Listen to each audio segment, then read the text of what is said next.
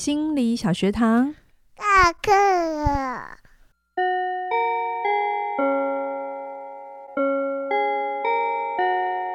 每周五我们一起探索心理学的小知识。大家好，我是嘉玲。大家好，我是班长轩宁。Hello，我们回到了荣格的第二集。嗯，上一集我们听了很多。很奇妙的故事，也听了多很多他跟老佛爷弗洛伊德的爱恨情仇。是，那我们接下来要进入了他的学派里面，到底在讲什么？好，我帮大家整理四个你可能很常很常听到的名词。好、嗯，应该不止四个啦，就是它一组一组的哈、嗯。第一组是个人潜意识跟情节，结是打结的结。然后第二组是集体潜意识跟原型，原是原本的原，然后。型是型男的那个型，嗯，好，那第三组叫做阿尼玛跟阿尼姆斯，嗯，第四组叫做面具人格跟阴影。好，大家都现在就先听着，就是对我会尽可能把这四组东西讲清楚。好，我们先来讲个人潜意识跟情节。哈，荣格认为人的潜意识可以分成三层，分成分别就是意识。你可以感觉到，比如说像你在听这一段音档，嗯，你就是在意识层面。那个人的潜意识，那这个就是情节发生的地方，哈。嗯，这个潜意识跟弗洛伊德讲的潜意识有一点靠近，好。然后再来第三个叫做集体潜意识，好，这是比较集体的文化层面的，这也是荣格学派最独特的，只有他谈集体潜意识。嗯嗯，那他就是原型，嗯啊，archetype 的那个原型，嗯。的呃一个存在，好，那这这个架构就跟心那个弗洛伊德的心理架构不一样嘛，它分成 ego 分成 id 的 ego 跟 super ego 嘛，嗯，好，对，好，那呃个人潜意识是在心理第二层嘛，它在它比意识大一点，好，它通常是包含一切被你遗忘的东西，好，或者是被你压抑的过去，嗯，那潜意识是会用梦、幻觉、白日梦的方式出现。OK，好好，然后荣格认为啊，潜意识的内容就是一个一个的情节。什么是情节哦？他就是他在帮病人做一些语词联想的时候，发现啊，有些个案他会对特定的语词反应变得比较不一样，变慢或变得很反常。嗯，他就发现，嗯，这里面有一些情节，嗯，有一些东西在那边，嗯。嗯所以他发现情节有很多的情绪性的东西，哈，是很多的心理内容是集集集结在一起，但是它是被压到潜意识里的。嗯，比如说，你一定有听过恋父情节、嗯、恋母情节、嗯、自卑情节、嗯、权力情节。或者是圣母情节，嗯，好，这些情节呢，它都是一个你没有处理过，或者是还没有通过的一个情绪的议题在那边，嗯，所以不是你在支配这些情节，是这个情节、这个情绪在影响着你做反应，而且在你没办法控制状态下嘛，对对对，而且这些情节全部藏在潜意识里，然后你自己不如果没有很大的觉察，事实上你会无对会无法得知，你可以把潜意识想象成是一个。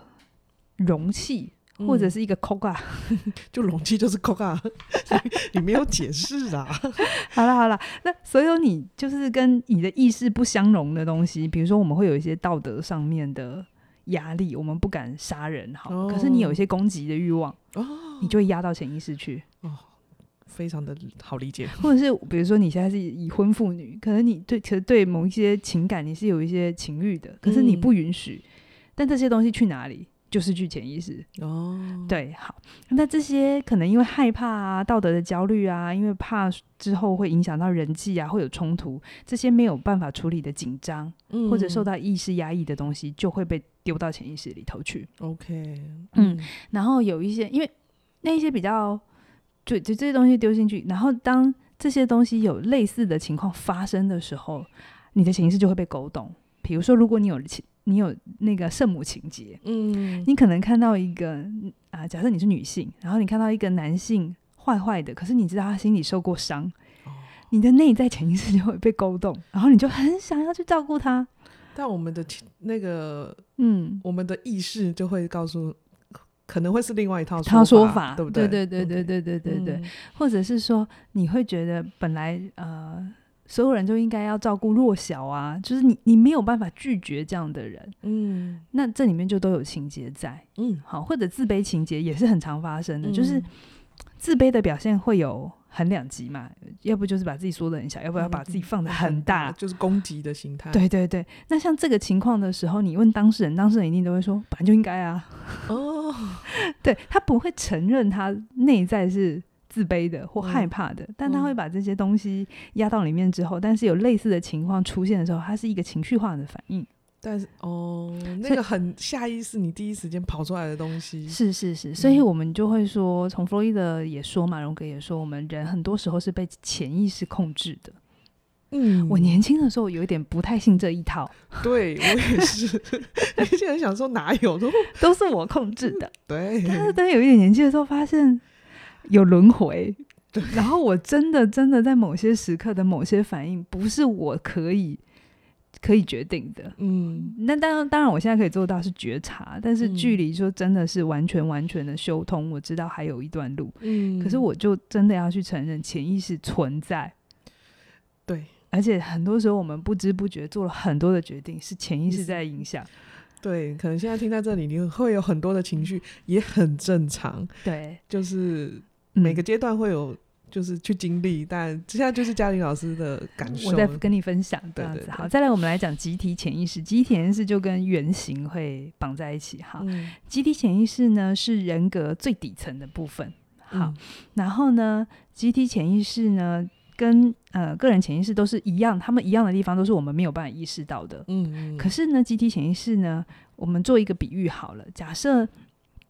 嗯，荣格做曾经做一个岛的比喻，小岛，嗯，岛面呢、啊，就是岛在水平面以上的，就叫看得到的叫做意识，嗯，好，但是会有潮汐，对不对？嗯，涨潮你看得到的岛的面积比较小，对，退潮的时候比较大，对，好，那个潮汐运动的地方就是潜意识，哦，个人的部分嘛，对对对，个人潜意识，好，嗯、那岛啊跟那个欧亚大陆连在一块的那一部分，在底下跟水底下。嗯哼，就是集体潜意识哦，它是互相相连的，嗯，所以文化里头你会觉得好神奇，不知道为什么神话听起来不管是哪一国的都好像，结果都是要出去打仗之类的，啊，就是会有女娲的这种角色。嗯、那当然，呃，西方有西方的名词这样子哈，嗯、那。就会有一些很有趣的，像同性，对他，他像太子、三太子这种，呃，所谓有一点永恒少年的这一个原型，诶，他怎么各个文化都有这样子？嗯、好，然后集体潜意识真的就跟文化、宗教、神话、童话很有关系，它会一直在人类之间流传，我们不一定知觉到，可是我们其实完全受这个集体潜意识的影响。怎么说？比如说，我不晓得你有没有你学音乐的，嗯，你会不会听过有一些旋律，你听了之后听一遍你就会记住，而且很红，神曲畅销，就是那个节奏是很相似。好，我再说，嗯啊，好莱坞之前会红的戏，我们是不是都说有一定的套路？对啊，没错。那那个套路其实，呃，当然后来有人研究说，那就是英雄之旅，嗯，可是那个套路某种程度，它就是所有人类都吃这一套。所有人都被集体的潜意识洗礼过，就是我们内在有一个像那个套路的需求，是可以满足我们某一块的。嗯，好，所以啊，你会发现很多会红的东西，它里头都有集体的力量。嗯哼，有一些 item 啊，或者是 i icon 不是 icon，呃，或者是啊、呃，就是我要怎么说呢？蔡老师现在找想不到例子了，就是你去分析会红的东西，其实它里面都有一些很像的元素。嗯，呃，可能我们某方面第一时间会觉得没有，他们就是不一样的东西。对对对对，对。可是如果真的往深一点的地方，它都如果讲音乐的话，它都好像有某一个旋律在那里，或者某一种节奏规律在那里。对对对，好，这些东西都有一些集体潜意识的东西，比如说我刚才讲的那个。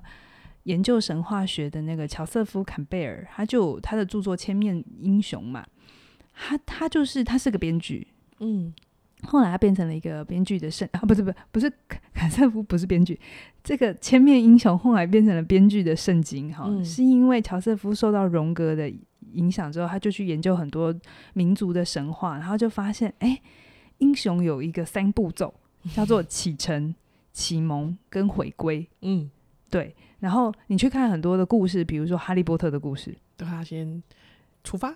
就启启启程启蒙嘛，哈、嗯，然后他开始会被有一些，我等下会讲的就先知啊、嗯、智慧老人呐、啊，哈，或者是哈比人，哦，可能有些男生或魔界的故事，嗯，或者是牧羊少年的奇幻之旅，嗯，故事是不一样的，情节不一样，嗯，可是里面的节奏一样。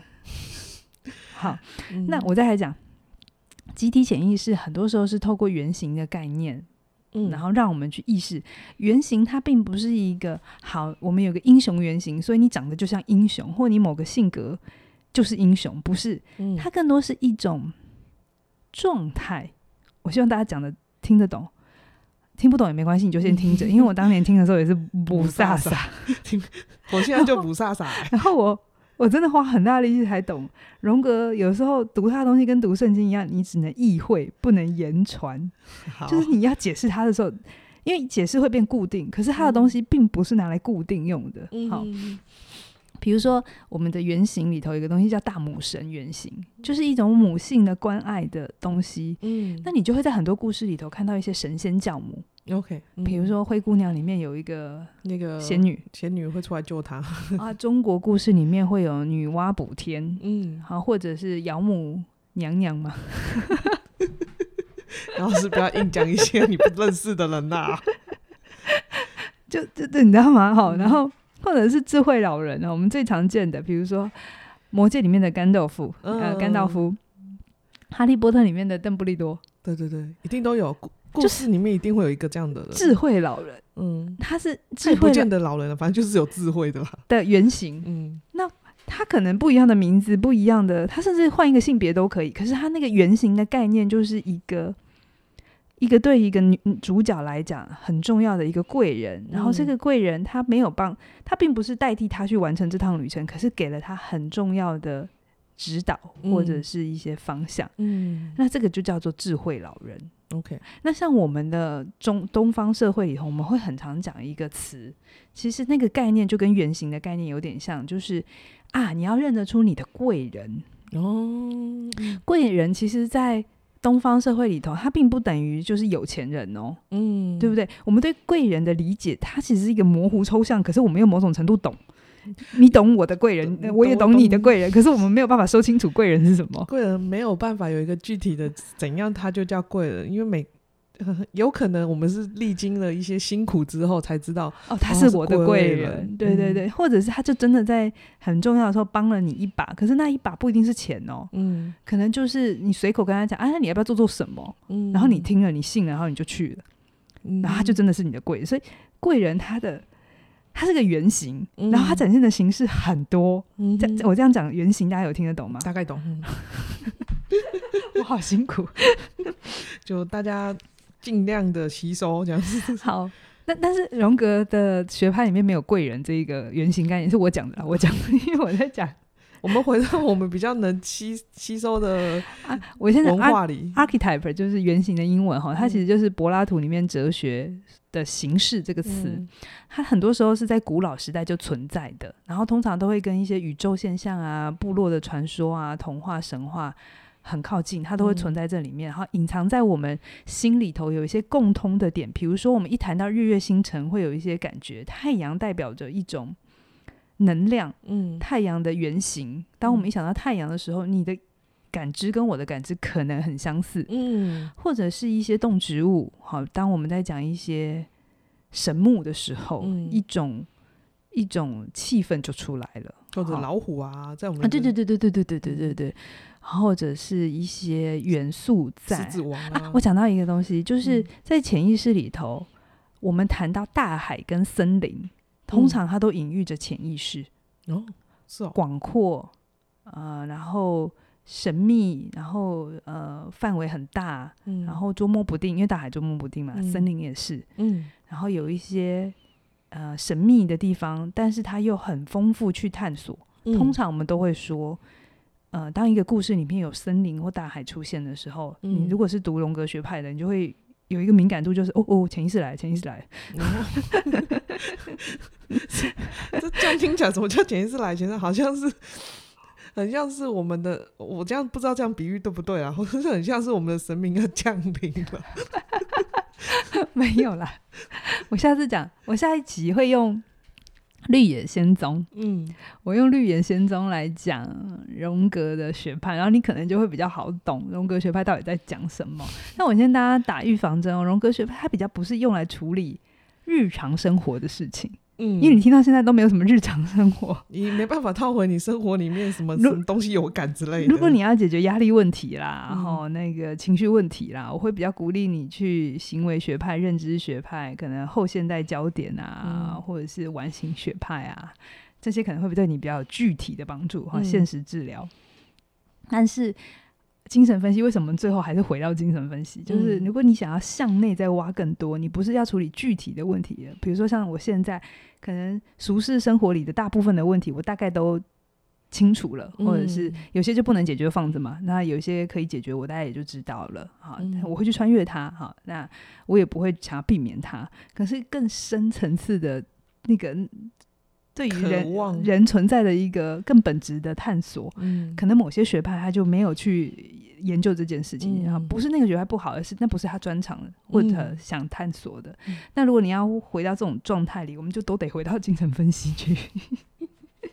一样，跟荣格一样啊，这就是有两极呀。好，所以来我们来讲下一个阿尼玛跟阿尼姆斯。嗯，在荣格的呃理论里头，阿尼玛跟阿尼姆斯呢，他也就是借在。个人潜意识跟集体潜意识之间的一个角色，我们越越来越东西越来越多，没关系，我们加油，可以的。就是你会看得到阿尼姆斯在不同的文化里头也都存在着，嗯，可是他也在我们内在里头，我们每个人都有阿尼玛跟阿尼姆斯，嗯，在荣格的呃逻辑里头，我们每一个人都是双性的，虽然我现在。生理女女性，嗯，但是我的内在其实会有一块是阳性的部分，嗯，然后那一块就叫做阿尼姆斯，嗯，嗯阿尼姆斯，好，呃，我在讲阿尼玛是男人的潜意当潜意识当中的女性人物，而阿尼姆斯是女人潜意识当中的男性人物。好，对，好，他就把它记得吼，这个需需需要把它记住，要不然你会听不懂阿尼玛，阿尼阿尼玛是。男人心中的女人，嗯、阿尼姆斯多了一个斯，好，是女人心中的男人，嗯、好，然后他都是帮助我们自我走向集体潜意识的啊，有点像是引路人，嗯，好，然后这个阿尼玛或阿尼姆斯最初都跟我们的父母相关。哦，我我我真的后来读到荣格啊，读到女性个体化，啊，然后他在谈说。你母亲的状态会影响你的呃呃个体化的开始，而你父亲的形象会影响在你内在阿尼姆斯的形象。好，讲白话文，就 是我的父亲，嗯，呃，我知觉他，他如果是一个很好的父亲，嗯。呃，他那我内在男性的那一块特质，我会去拥抱他，而且我会去使用它。嗯，但如果我的父亲是一个相对可能对我来讲是一个比较严厉的、残暴的，或者是比较呃负向的父亲，嗯、那我内在对于男性特质的一些功能展现或特长，我就会处于一个很两极的状态。嗯、我比较需要花一点时间去整合它。OK，嗯，听得懂吗？大概懂。不能说我懂，就 有概念就好。对，意意向有进来，就是小男孩的妈妈会影响他内在阿尼玛的状态。所以，如果回到荣格，他的妈妈不是一个很好的状呃稳定的存在嘛？嗯、他不像弗洛伊德那么爱他妈妈，嗯、对啊。所以他内在的阿尼玛其实是经验过一段很长时间的。去整合，然后去拥抱，然后去翻转。其实可以理解，我们前面讲说荣格不是一个个性很奇怪的人嘛，然后残暴嘛，嗯、在那个时候他是很年轻的，他还没有拥抱他内在的阿尼玛，嗯，他的那个阴性的能量，而且正面的阴性能量是还没有呃去练的，去练习着，嗯，所以他会有很多的展现是非常的阳性层面的哦。所以你你从他的角度理解他的故事，嗯，你就可以比较懂他这个人的概念。嗯嗯、所以荣格心理学他在懂一个人的逻辑，跟前面的学派非常的不一样。对，他一定要最后才来讲。如果前面就讲的话，你们就会很混乱。对，然后就是对，可是呃，当时啊，他在讲出这个理论的时候，就是阿尼玛跟阿尼姆斯的时候啊。很多人以为荣格是一个有性别刻板偏见的人，嗯，对，因为啊、呃，等一下，就是 那怎么讲嘞？为什么会觉得他有性？从现在我自己读他的观点，我觉得他是很性别平权，因为他觉得两个两、啊、个人都有。可是，在当时，对于一个男人要长成怎样，一个女人要长成怎样，是其实是更刻板的。嗯，好啊，对，老师遇到，我想一下，我要怎么讲这件事呢？嗯，遇到了困顿。好。我我想，荣格他真的想要强调的是一种心理的心灵的能量，就是我们内在是有阳性的部分跟阴性的部分。阳性的部分其实是代表着行动啊、冲劲啊、逻辑啊、思维这些，我们说起来会比较靠近呃力量感的那一面。嗯，好，或理性层面的那一面，我们通常会把它归在阳性的那一面。嗯，好，但是这样的归法，其实有些人就会觉得很刻板。你听得懂我意思吗？哦，好，大概懂。就是也不能这样，有些人会觉得不能这样。对对对对对，所以所以我每次讲荣格的时候，我都会有一种哦，好困难讲他哦。嗯。可是我们先拿掉性别，呃，男生可不可以穿粉红色之一类的这种，一定要怎样的概念？好，我们先放着啊，我们就先回到荣格的状态里头。然后他在讲阴性能量的时候呢，他在讲的是一种爱、与人连接、滋养、包容，所谓比较女性特性的。嗯，能量，他觉得是这种阴性的呃力量。嗯嗯，然后他觉得理论上一个成熟的人是在他的内在拥抱这两块，然后发挥出正面的状态。嗯，但是一个个体化还没完全的人，他可能就只活出了一边。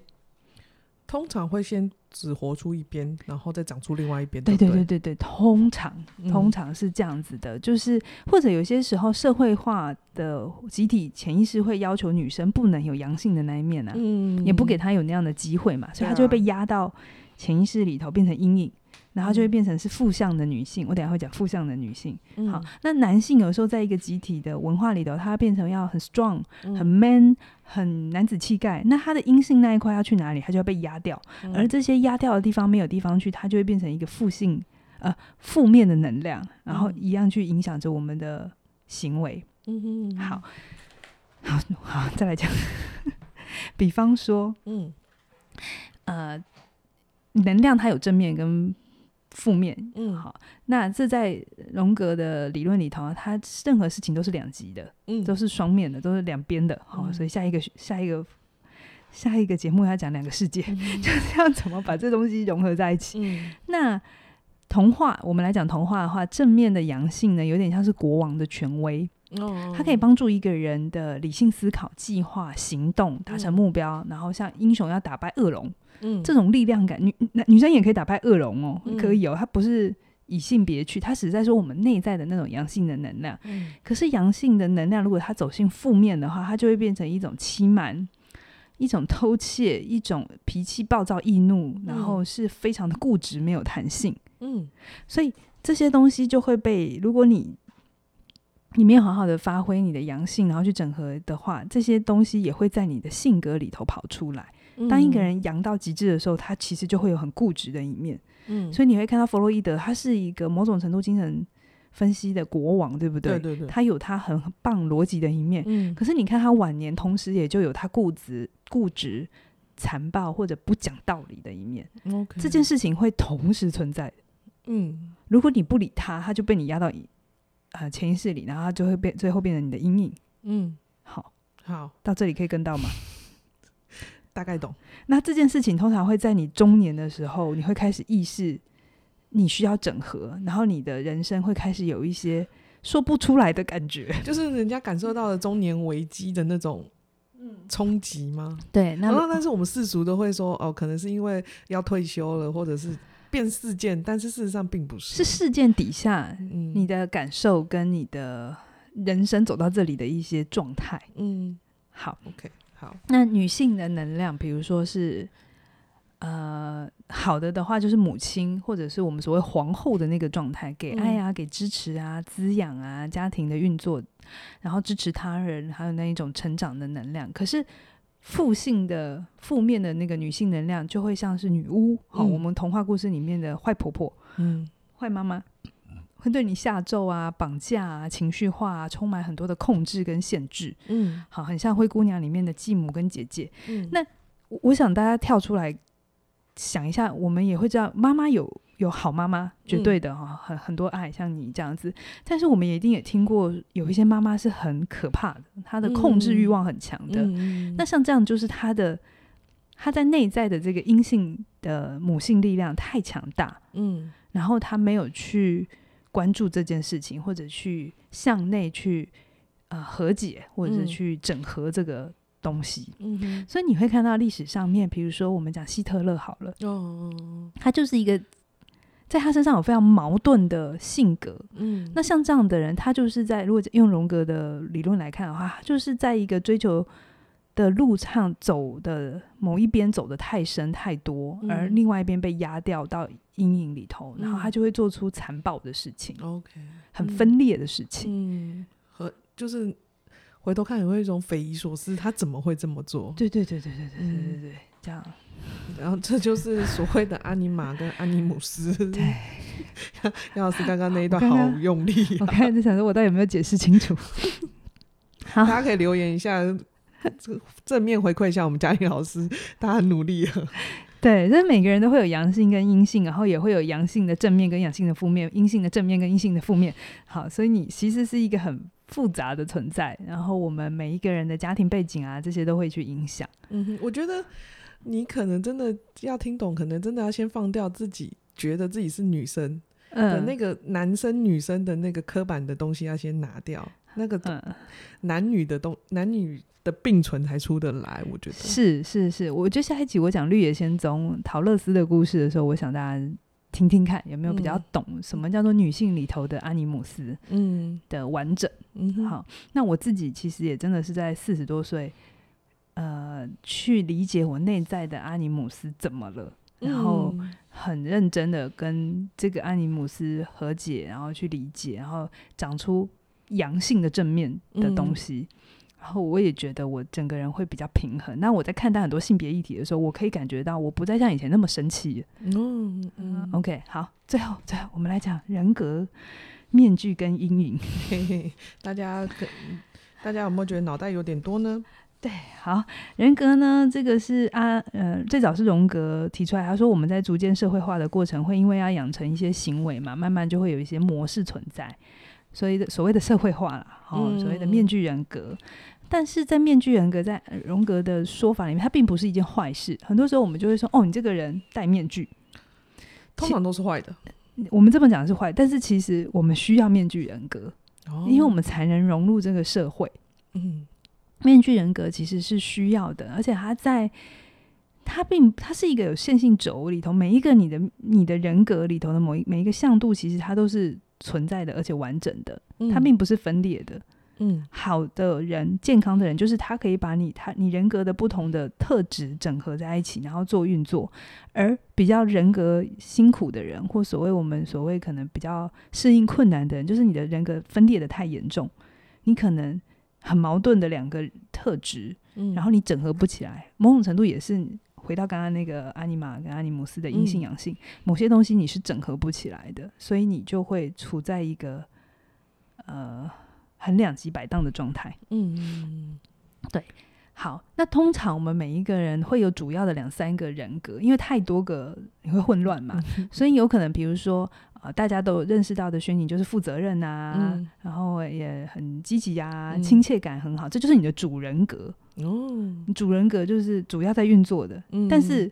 如果跟你够熟，真的更靠近，嗯、看得到你的另外一面，月亮的那一面，就是一个爱哭啊，然后软烂的在家里。但是有可能有时候脾气也很暴躁啊。你只是阴性的脾气暴躁，嗯、我只是阳性的脾气暴躁这样子，对，对，对，对不对？嗯、所以那个阴性的你，呃呃，另外一个层面的你，所谓被你阴影，呃呃，有人格就会有阴影然后。阴影有两种，我等下再讲。嗯，阴影又有两种，好。对，好的，荣格就是这么的复杂，这么的有趣。好，总而言之，我们要知道，面具人格不是什么坏事，嗯、它就是你比较常使用的状态，或者是你到那个环境里，它就会出。会容易出来的东西。那如果在你是哪种人里头啊？我是呃，面具人格，你也可以换一个角度讲，你最常使用的功能跟强项。嗯，比如说凯瑞老师是思考型的人，嗯、那他的这个人格的强度就会很强嘛。你看到他就很理性，那我的很强项是直觉，或者是概念是抽抽象的这个运作。那你看到我的时候，你会第一时间看到这个，嗯，哦，连我自己也都这样认同，所以它就变成了一个面具人格在那里在运作着。然后我很多时候大部分的时间，我会喜欢这么运作，因为第一个它对我有好处，嗯，然后我运作最顺畅，嗯，我最舒服，然后别人也喜欢我，这会得到很多的好处。所以面具人格没有什么不好的，嗯，可是。重点又来了，当我们过度认同跟过度使用的时候，嗯、它就会有议题。那那议题就是我们的阴影。阴影分两个，一个阴一个就是你不常使用的能力，这是一种阴影；嗯、另外一个就是那些你不认同的特质被你压抑掉的，比如说你在人前不允许自己是脆弱的，嗯，好爱哭，你希望自己是够强的，可是那些东西被压掉的东西，嗯、可能就会跑到你的阴影去，嗯、很有可能变成是你看到你女儿很脆弱，很很很。很可能妈妈号的时候啊，她没有那么坚强勇敢，如同你的时候，你就会对她特别严格哦，那就是一种阴影的展现。嗯哼哼，好，大家可以理解吗？就是，嗯、呃，你常你你常常展现的。呃，有我这样理解好，就有时候我不喜欢的状态，事实上不是我不喜欢他，只是他被我压到后面。对对对对对。但是他某方面，他会在某个时刻里，他在我无法控制的时候，他就出来了。好，所以他就变情节。好，懂了吗？大概懂。比如说，比如说。你你讨厌别人小气好了哦，有些人你你不知道为什么就是讨厌这个小气的特质，嗯、对不对？好，那你就不允许自己小气嘛，你就希望自己是慷慨的。嗯、那小气这个东西就会被你压到潜意识里头。嗯，那但是你那个那个所谓的节俭，甚至到吝啬的东西，比如说你看到别人很吝啬的时候，你就会觉得，吼，这种人就是。不大方，然后你不喜欢，嗯、你看不起他。嗯，可是这东西你没有真的去处理的时候，很有可能你会对自己某些东西是很吝啬的，或是你对于你所爱的人某些东西其实是你很吝啬的，可是你不承认的。哦，比如说你对钱很大方，嗯，可是你却会对你的家人冷暴力。那你不知觉哦，你会觉得你很大方，因为你面具人格戴的很好嘛。嗯，可是你就完全不会去意识到，其实你很冷漠。嗯，在情感这一块你是吝啬的。哦，那这时候就会需要一个第三方来帮助你分析，好看见，嗯，就回到了精神分析。听得懂吗？大概懂了。我我我大概可以，不知道听众不知道有没有人稍微的理解阴影这样子。对对对对对，阴影就是那些两个，一个就是你不常用的东西，不常用很好很好很好理解嘛。比如说你就是思考型的人，嗯、这时候要你写一篇软软的抒情类的东西，你就是写不出来，就是没有了。对，那这个也是一种阴影。那、嗯、呃，我们就会说平衡发展。就是不要太一边，嗯、我们要平衡发展，然后尽可能去接触你不熟悉的，嗯、然后你不用最强，可是你要靠近。嗯，那但是另外一种阴影就是那些被你压抑掉，让你不喜欢的，比如说羡慕、嫉妒、恨，哦，自卑啊、呃，软弱。对男生来讲，很多时候是软弱；然后对女生来讲，很多时候是一种女生很害怕别人说她自私。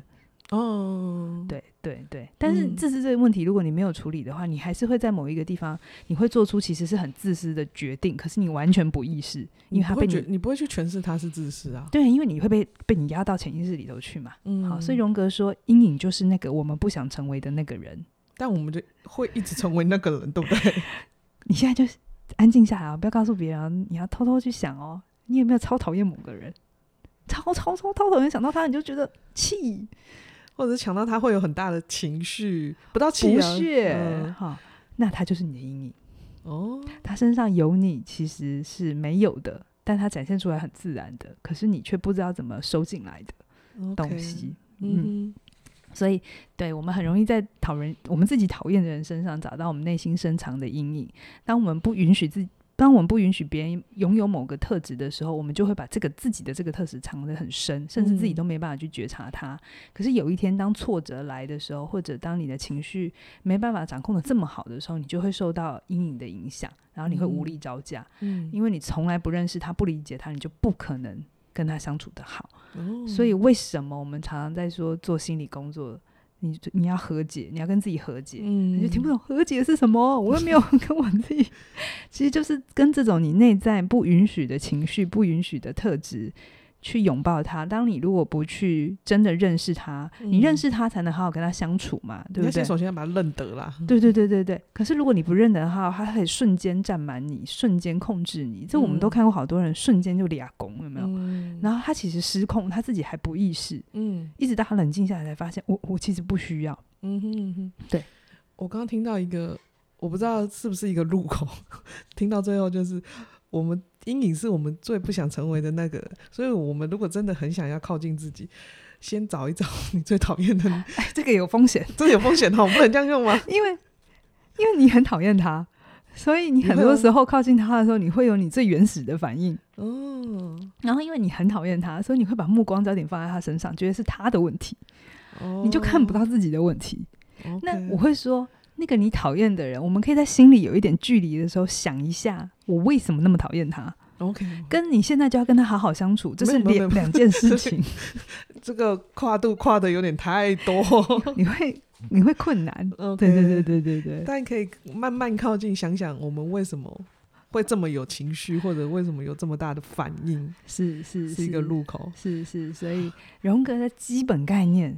真的，真的，大家听到这边呢，我们花了快要四十分钟，我们讲好了个人潜意识情节、集体潜意识原型、阿尼玛、阿尼姆斯、面具人格、阴影。